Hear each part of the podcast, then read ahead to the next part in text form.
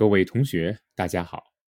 今天我们邀请了几位同学，请他们来介绍一下2021年在中国的媒体上出现了哪些流行语。顾名思义，流行语是那些在一段时间里，在一定的地区内被人们广泛谈论或者使用的词语。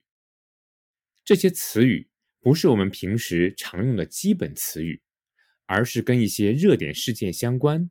反映社会变化、折射大众好恶与关注点的词语。每年，中国的一些媒体和报刊都会发布自己选择的年度十大流行语。那么，今天我们这几位同学介绍的就是他们觉得其中一些重要而且有趣的词语，请大家收听。大家好，我的名字是江林，现在我是哥大大四的学生，我的专业是经济学。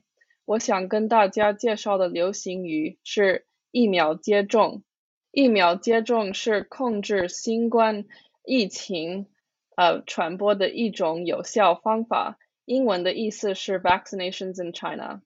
二零二一年三月，中国开始落实全民免费接种。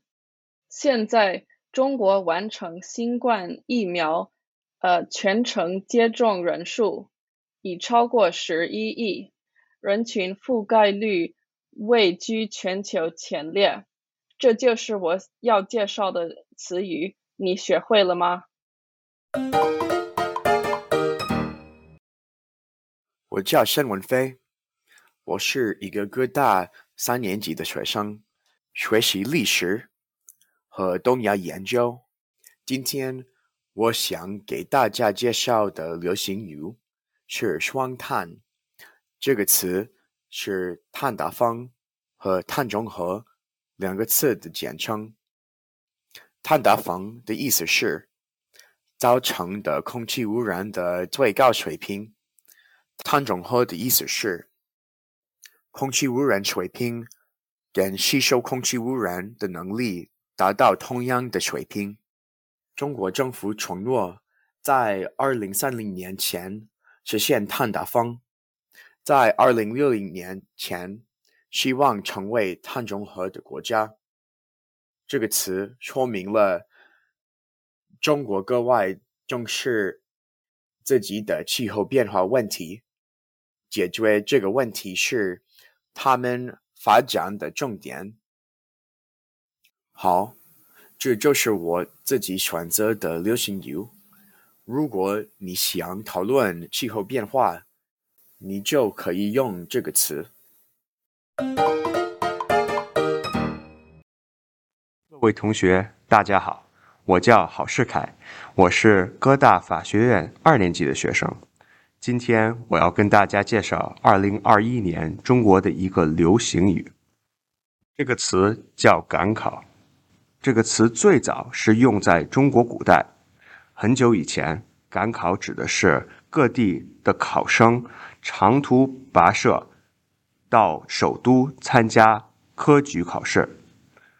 如今，赶考可以表示勇敢的面对任何挑战，比如中国国家主席习近平在建党一百周年演讲时就提到了赶考精神。翻译成英文，赶考的意思有点像 “step up to the plate”。好了，这就是我要介绍的词语，希望对你有帮助。我得去赶考了，今天真的有一门考试，祝我好运吧。大家好，我叫保罗，我是各大大四的学生，我的专业是经济。今天我要跟大家介绍一个二零二一年的网络流行语“永远的神”。这个流行语来自于网络，网民用它来赞美他们喜爱的运动员或者名人，类似于美国的词语 “GOAT”。比如，对我来说，梅西是世界上最棒的足球运动员，那我就会说他是一个 YYDS。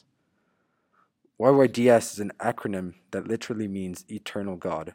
This is the Chinese equivalent to the popular acronym GOAT, greatest of all times, used to praise athletes and celebrities.